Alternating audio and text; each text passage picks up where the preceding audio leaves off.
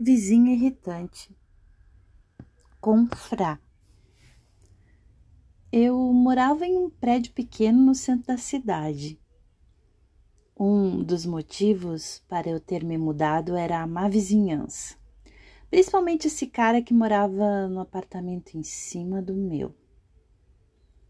Era um sujeitinho esquisito, bem reservado, mas quase sempre por volta da meia-noite começava um barulho estranho que me deixava muito irritado.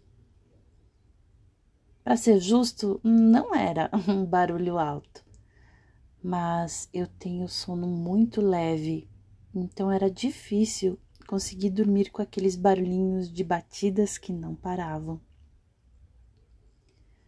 Parecia que alguém estava andando de salto alto, mas com passos leves, como se a pessoa que estivesse fazendo barulho estivesse tentando ser o mais silenciosa possível.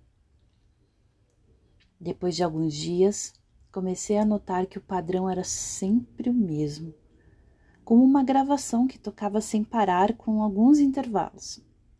E isso continuou acontecendo por boa parte daquele ano.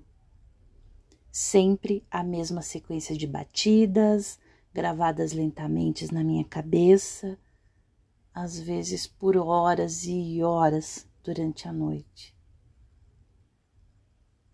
Foi só vários anos depois, enquanto eu ajudava minha filha com o dever de casa, que aprendi um pouco sobre código Morse.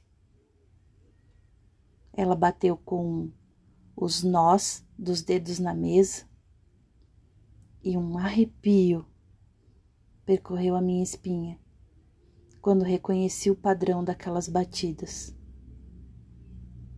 Quando perguntei o que aquilo significava, minha filha riu.